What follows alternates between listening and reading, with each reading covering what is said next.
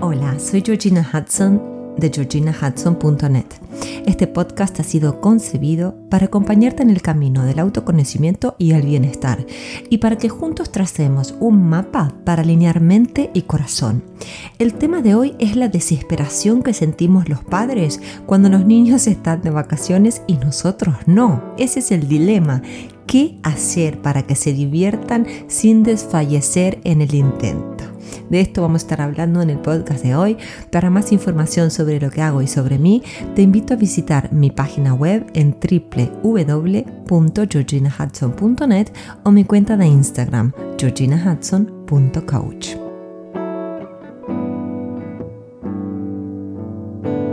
Hola, hola, hola, ¿cómo estás hoy? Feliz semana. Y esta semana vamos a estar hablando de algo que aqueja a padres o responsables de peques por igual, que es cómo conciliar nuestro trabajo cuando los niños están de vacaciones. Y claro, uno entiende a los niños porque ellos esperan con ansias su merecido descanso. Hace mucho calor o frío, porque esto también será válido para las vacaciones de invierno o de navidades, han pasado exámenes y por fin quieren sentirse libres. Sin embargo, nosotros los padres podemos experimentar muchísimo estrés porque amamos a nuestros hijos y queremos que se renueven y se diviertan, pero no contamos con tanta energía o con tanto tiempo libre para acompañarlos. En lo particular, y creo que a todos, nos abruma ver a nuestros hijos sin demasiado que hacer, aburridos, enchufados a la tecnología y sin ningún tipo de rutina. Es algo como muy caótico. Por eso no me extraña que muchas veces frente a este panorama llenemos y atiborremos a los niños de actividades, campamentos, horas de colonia y todo lo que pueda aparecer. Y esto no está mal si a nuestros hijos les gusta la propuesta, pero si tienes hijos como los míos, que se levantan a media mañana y no les gusta ir a ningún lugar de estos de, vacaciones, ¿qué hacemos? ¿Qué hacemos cuando para nuestros hijos esos espacios son pesados? ¿Qué pasa cuando nuestros hijos cansados de tantos horarios quieren vivir sus vacaciones más relajados? Y yo los entiendo totalmente, porque si yo fuera una niña me pasaría exactamente lo mismo. Y creo que lo primero que tenemos que trabajar, y hablo por mí, es el sentimiento de culpa que nos produce querer acompañar a nuestros hijos y no poder hacerlo, o necesitar trabajar pero tener que relegar perdón, el trabajo en pos de entretener a estos peques o a estos adolescentes. Lo primero que os invito a hacer es a darnos cuenta todos juntos de nuestra bondad esencial. Y lo estoy diciendo poniéndome las manos en el pecho. Este es un concepto del yoga que me resulta altamente liberador. Relajémonos con la idea de que estamos haciendo lo mejor posible porque nuestras intenciones con nuestros hijos siempre son buenas. De lo contrario, si sentimos que estamos fallando, si nos sentimos culpables, nos vamos a autoflagelar y ese es el patrón más tóxico que tenemos que cortar. Nuestros hijos necesitan ser testigos de padres sanos emocionalmente. Si estamos irritados por sus demandas o por la frustración de no poder trabajar, es muy probable que les contestemos mal o que los ignoremos, generándoles mucho malestar y también invalidándolos cuánto más positivo es hacer una pausa de vez en cuando en nuestras tareas cotidianas durante la jornada laboral para que nuestros hijos sepan cuánto los queremos, que estamos haciendo lo posible por equilibrar nuestras obligaciones con el deseo de compartir con ellos y también que les quede claro que tan pronto como humanamente podamos vamos a dejar todo de lado para estar con ellos. A mis hijos siempre, siempre, siempre les ha hecho bien una pregunta muy sencilla. Yo, aclaro, soy una persona que estoy siempre ocupada, pero cuando no estoy estudiando, estoy eh, voluntariándome o estoy escribiendo y grabando el podcast y también tengo un montón de clientes, gracias a Dios, me encanta. Además tengo muchísimos amigos, o sea que estoy siempre súper ocupada. Entonces, cuando ellos vienen y me interrumpen porque no saben qué hacer, y más esto pasaba cuando eran peques, les decía, ¿qué te gustaría que hagamos cuando termine de trabajar? Estas palabras o esta pregunta es un bálsamo cuando los niños tienen todo el día por delante y no saben qué hacer con su tiempo. Esto les da como un marco al día. ¿Qué te gustaría que hagamos cuando termine de trabajar? Les da un objetivo compartido con nosotros. En el caso nuestro con mi marido siempre ha sido muy efectivo, así que te lo recomiendo. Y te digo más.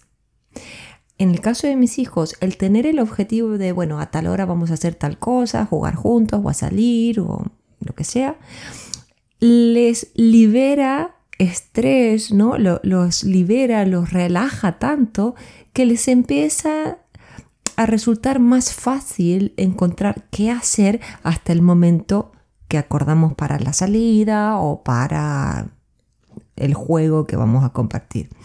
En casa tengo una preadolescente y un adolescente. Ambos están en una etapa muchísimo más independiente que años atrás y, y que muchos de los que están escuchando. Y debo decir que en el caso de mis hijos son niños que se entretienen mucho solos, también se entretienen con sus amigos, pero a los dos les gusta dibujar, son muy creativos, están siempre creando con diferentes materiales y apps. De esto voy a estar hablando en un segundo.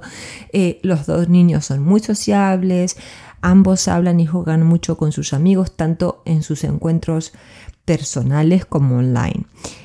Y quiero decirte que criar a mis hijos en esta era digital es una permanente negociación sobre qué uso le darán a sus pantallas, cuánto tiempo les requiere, cómo y con quién.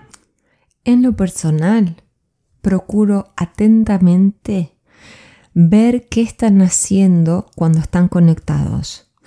Y sinceramente, si pasan un tiempo prudente entre los juegos compartidos con amigos y alguna plataforma de estas educativas que usan tanto para crear sus dibujos y sus cosas, intento relajarme. Y cuento mi historia personal porque creo que la mayor parte de los padres, sobre todo los que buscan como frenéticamente actividades fuera de casa para que sus niños estén ocupados, temen dos cosas. A, que sus hijos los interrumpan y no puedan trabajar o B, que sus hijos se la pasen mirando sus móviles, tabletas u ordenadores. Muchas veces nuestros niños nos dicen, ¿qué puedo hacer? No tengo nada que me divierta, estoy aburrido, etcétera, ¿no? Porque lo que perciben como aburrimiento en realidad está tapando algo diferente, que es la sensación de estar solos y desconectados de la familia y de sus seres queridos. Entonces, cuando tus hijos te digan, estoy aburrido, no sé qué hacer, no me divierte nada, abrázalos, porque ese es el momento ideal, y dialoga unos minutos, porque es literal, son solo unos minutos, sobre sus posibilidades para estar con otros, para comunicarse con la gente que quieren, para estar más cerca nuestro, hasta que se sosieguen.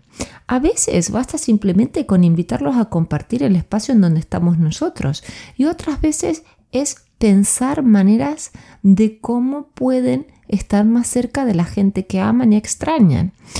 Es por eso que si los atiborramos de tareas para que no se aburran, nuestros hijos van a interpretar que solo se pueden distraer con estímulos externos y va a ser como una droga, porque cada vez van a querer más entretenimiento de la afuera. Y si hacemos eso, vamos a hacer algo que es peor, que les vamos a arrebatar su capacidad de zambullirse dentro y descubrirse, expresarse y autogestionarse con nuestro apoyo, por supuesto, si es necesario, dependiendo de la edad del niño. Desde un punto de vista práctico podemos hacer muchas cosas. Yo enumeré aquí como siete. Eh, primero, priorizar nuestras tareas para tener más tiempo con nuestros hijos. Pensemos que no están de vacaciones todo el año y es una posibilidad única para vincularnos con ellos, porque luego ellos están súper ocupados con el cole, nosotros ocupados como siempre y el tiempo pasa y ellos crecen. Dos, establecer límites. Si les explicamos a nuestros hijos que entre tal y cual hora vamos a trabajar y luego compartiremos con ellos, los niños lo entenderán. Si se olvidan porque son peques y están impacientes y nos interrumpen, con tranquilidad hay que recordarles lo que le acabábamos de decir o los límites que establecimos. Tres, Necesitamos dialogar con nuestros hijos sobre sus intereses, sueños y lo que les haría bien. Los niños tienen muchísimos recursos internos, pero hay que ayudarlos a liberar ese potencial. ¿Y cómo lo pueden liberar? Dialogando con nosotros. 4. Practicar la autocompasión. Tal vez no podamos llevar el mismo ritmo de trabajo que cuando los niños están yendo al colegio o tal vez no seamos los padres divertidos que nos gustaría ser. Sea cual sea el caso, trátate con el mismo amor que lo harías con alguien que amas. Esto es sumamente importante. Para cuanto más tranquila estés tú, cuanto más tranquilo estés tú, mejor estarán los niños.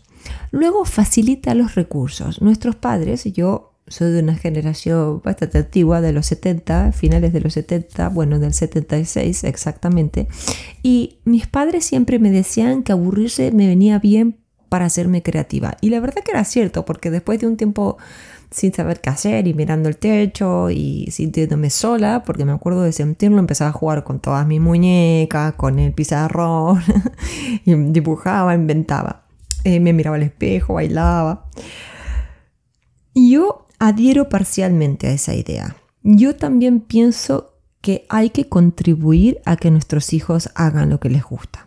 Por ejemplo, si les gusta pintar, facilitémosle con qué. Compremos los pinceles, compremos las pinturas o, o las o las acuarelas o los lápices. Si les gusta crear, busquemos elementos para que lo hagan también.